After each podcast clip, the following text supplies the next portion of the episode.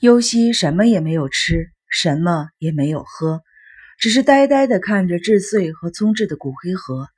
他觉得一切都像噩梦一样，又觉得让他失去母亲和弟弟是对他十七年前的行为的惩罚。一天过去了，两天过去了，什么也不想干，只是过了一天又一天。医院方面，内田女士又给他请了长假，但他自己不想再去上班了。生一郎抽空过来看过他几次，每次都给他买些吃的，劝他无论如何要活下去。一个星期过去了，但他觉得聪智死了才不过几个小时。他默默地打开了聪智的骨灰盒，确认聪智确实已经死了。一个星期以来，第一次放声大哭起来，他整整的哭了一个晚上，从眼里淌出来的泪水，说明他开始。有点接受了智穗和聪智的死，不知道什么时候他睡着了，一直睡到将近中午才起来。起床后总觉得身体可以活动了，就洗了洗衣服，打扫了一下房间。第二天，聪智到以前看好了的房子的房地产公司去，准备签合同，没想到那房子已经有人住进去了。公司说还有一处房子是空着的，游戏急于搬家。看了一眼，就定了下来。决定了搬家的日子以后，优希给生一郎打了个电话，心底里的话没有说出来，只说请生一郎当租房的担保人。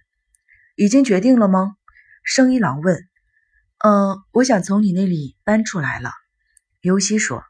生一郎说他正好有事要到莆田那边去，让优西下午五点在看好的房子前面等着他。从莆田站出来。步行将近二十分钟，生一郎准时的来到了那座古旧的二层建筑前边。每层四套房子，优西订好的房子在二层的最西头。优西用房地产公司借来的钥匙打开了木质的房门。进门以后，右边是灶台和水池，左边是卫生间。再往里走是一个十多平方米的房间。夕阳正从窗外照进来。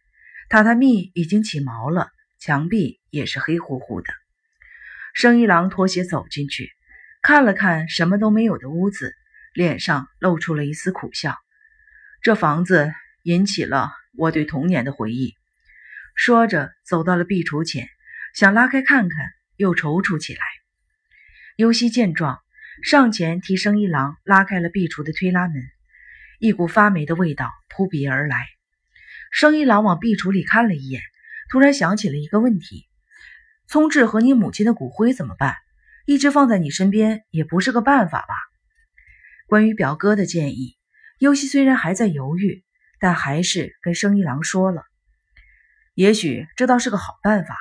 生一郎说着，走到了窗前，看着外面，继续说：“那样的话，聪智在母亲的身边，你母亲也在母亲的身边，都可以安心了。”最后的归宿是睡在母亲的身边，我觉得是幸福的事情。是啊，有些含糊着回答说。说完，把刚才买来的罐装的咖啡递给了生一郎一罐。生一郎接过了咖啡，打开了窗户。窗户离后面的广播电台职工宿舍很近，让人觉得非常的压抑。但院子里的常青树缓和了这种压抑感。生一郎靠在窗台上说。搬家的事情告诉梁平了吗？优希靠在侧面的墙上回答说：“没，还没有。为什么？我觉得应该先告诉你。是啊，那小子挺忙的，没工夫来给你当担保人。”优希听了，什么也没有说。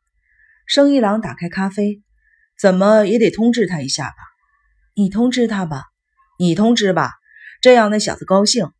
生一郎说完，咕咚咕咚的。把咖啡喝了个精光。尤西不知道生一郎为什么这么说，等着他继续说下去。生一郎掏出烟来，犹豫了一下，又装了回去，扭过头来，平静地对尤西说：“打算什么时候回医院上班？”尤西躲躲闪闪地低下了头，没有回答。老年科的痴呆症病室要关闭，医院要求我们家老太太出院。尤西抬起头来，真的。生一郎无可奈何地笑了笑，答应再缓一阵儿，但医院好像准备停止对痴呆症的治疗实验了，说是要等到有了新药，医疗行政改革有了头绪再开始实验。我觉得对我家老太太的治疗还挺见效的嘛。尤西使劲儿的点了点头，我也这么认为。我再去找找看。不过好像已经决定了，别灰心。尤西走到了生一郎的面前。患病的老人来住院，是为了找到更幸福的生活方式。对待患痴呆症的病人，应该跟对待患老年性痴呆的一样，需要投入更多的人力物力。你好像精神点了，生一郎微笑着说。尤西不好意思地低下了头。现在不是自己逞强的时候。他的语气缓和了一些。如果是医院的方针，我一个人也没有办法扭转局面。我尽快去医院看看。这么长时间没上班了，也该去打个招呼。我家老太太等着你呢，好多患者都在等着你呢。上了班你会很累的，不过也许可以说累就是幸福。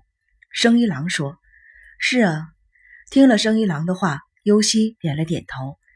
那颗相信幸福一定会降临的天真的心被生一郎说动了，他怀着希望把目光转向了窗外。